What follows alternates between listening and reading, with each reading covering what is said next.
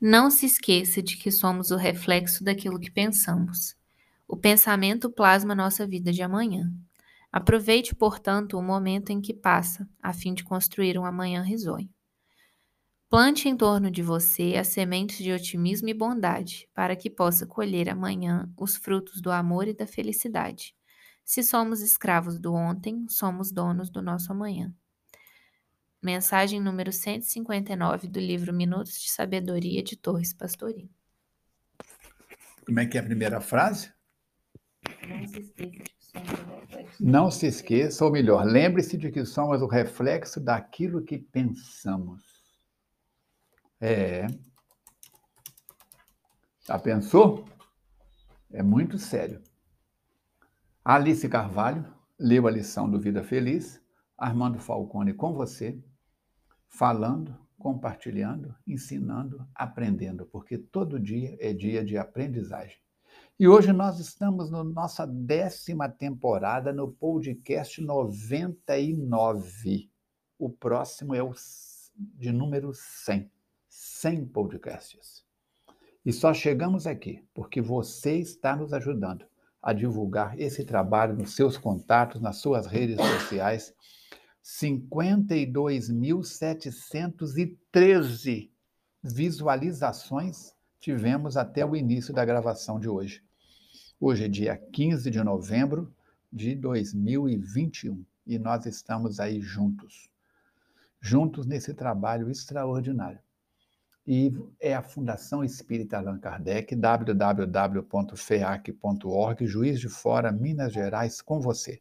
Você pode participar da, da nossa programação com perguntas, com sugestões, com comentários, com a sua colaboração, através do telefone 32, que é o prefixo, 98489 9106. Repetindo, prefixo 32 984899106. Só quando eu estou no trânsito, tem problema não. Ali se coloca aqui na descrição vídeo tranquilamente. E voltando lá, a lição do Evangelho, a lição do, do Minutos de Sabedoria, eu me lembrei de uma placa que tinha na entrada do mosteiro budista onde eu estudei. A lei da mente é implacável. O que você pensa, você cria. O que você sente, você atrai. O que você acredita torna-se realidade. Frase que foi ensinada pelo príncipe Siddhartha Gautama, que tornou-se Buda, o desperto, 680 anos antes de Jesus, mais ou menos. Então pensa nisso. Cuidado, Falcone, cuidado, Alice, com o que a senhorita pensa, fala, porque isso tudo é vibração. Gente, é Buda falando de física quântica há quase três milênios. Tá vendo? Vamos que vamos.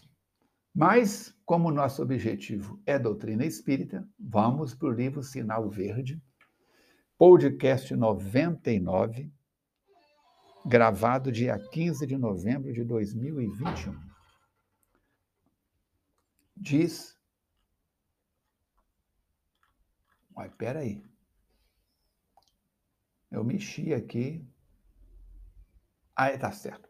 Apresentações. É porque mudou o ambiente, estava só família, família, família.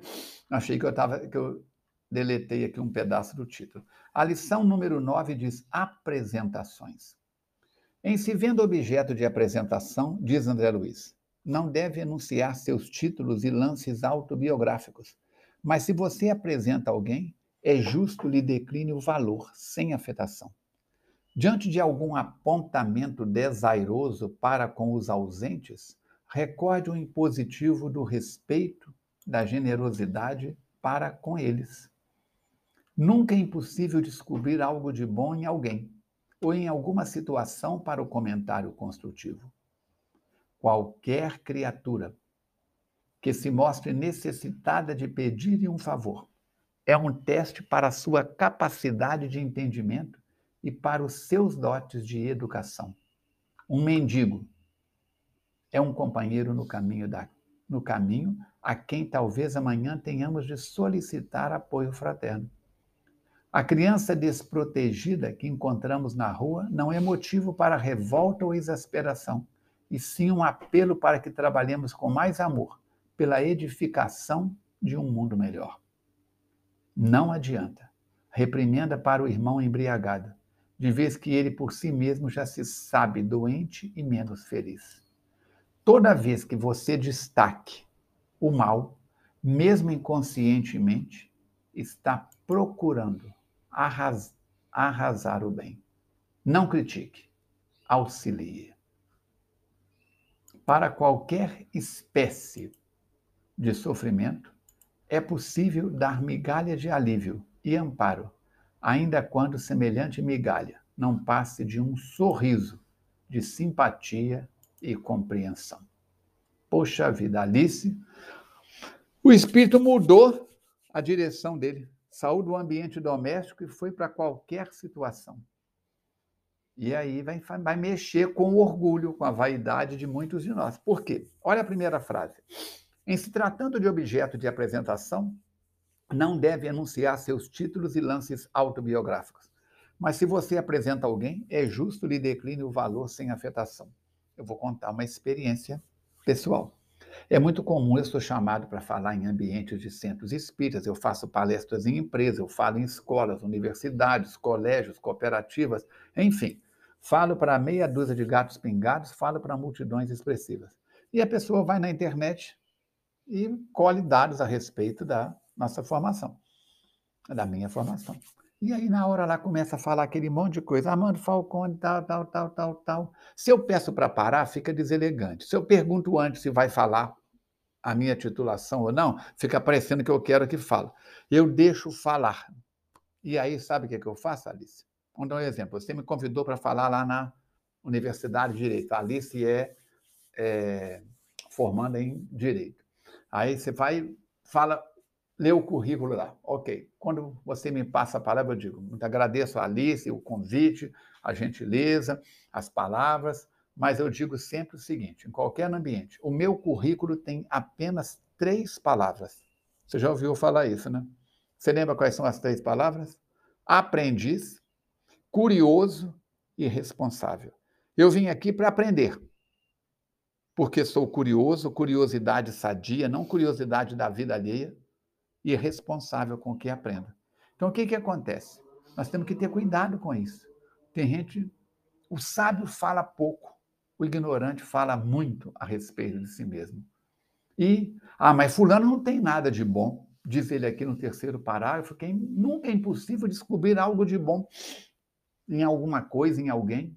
E qualquer criatura necessita de outras criaturas. Jesus vai dizer que Deus auxilia os, os homens através dos próprios homens. Um mendigo hoje, amanhã pode ser alguém que precisamos da ajuda dele. E o mendigo de hoje é o milionário de ontem. E se você hoje é milionário, cuidado que você pode ser o mendigo de amanhã, nos testes e na evolução da vida. A criança desprotegida que encontramos no trânsito, vagabundo, vai trabalhar, não sei o quê. Como é que a criança vai trabalhar? Não tem informação, não tem nada. Sociedade, nós sabemos os desafios, os desníveis sociais. Não adianta ficar brigando com a pessoa se encontra alguém alcoolizado. Cachaceiro, sem vergonha, vai para casa, vai procurar um serviço. Não precisa, ele já sabe que ele está no fundo do poço. Eu faço parte de Alcoólicos Anônimos há 47 anos e alguns meses, e a gente vê cada quadro nos depoimentos assustadores toda vez que você repreende uma, um mau comportamento, uma má atitude em quem quer que seja, você está atrasando e arrasando o bem. Por isso, essa frase de André Luiz é muito lembrada. Não critique, auxilie. Para qualquer espécie de sofrimento, o seu sorriso pode parecer pouco. Sorria, sorria. Eu trabalhei no Estela Central quase 20 anos no edifício Estela Central. E eu entrava no elevador, cumprimentava o assessorista, a ascensorista, cumprimentava bom dia, bom dia, bom dia. Na hora de ir embora, chamava os ascensoristas e a equipe que prestava serviço no prédio pelo nome. Eu sabia o nome de todo mundo, tem facilidade para guardar o nome. Um dia, seu João disse para mim assim: Falcone, você é a única pessoa que me chama pelo nome das pessoas que utilizam o prédio e o único que cumprimenta na hora que chega e na hora que sai. Por que, que você faz isso? Eu digo que aprendi com a minha mãe, com a minha avó. Regra básica de educação. Não estou bajulando o senhor nem nada. Ah? Ele, falou, ele virou para mim e falou assim: e pode ter certeza que isso faz uma diferença na vida da gente. Então, diz: para qualquer espécie de sofrimento, é possível dar uma migalha de alívio e amparo, ainda quando semelhante migalha não passe de um sorriso de simpatia e compreensão. E você? Quantos bons dias você já falou hoje? Quantos sorrisos você já deu? Nós estamos, então, quase fechando a nossa décima temporada, 52.713 internautas, ou melhor, internautas não, é, visualizações, 39 países, e só chegamos aqui.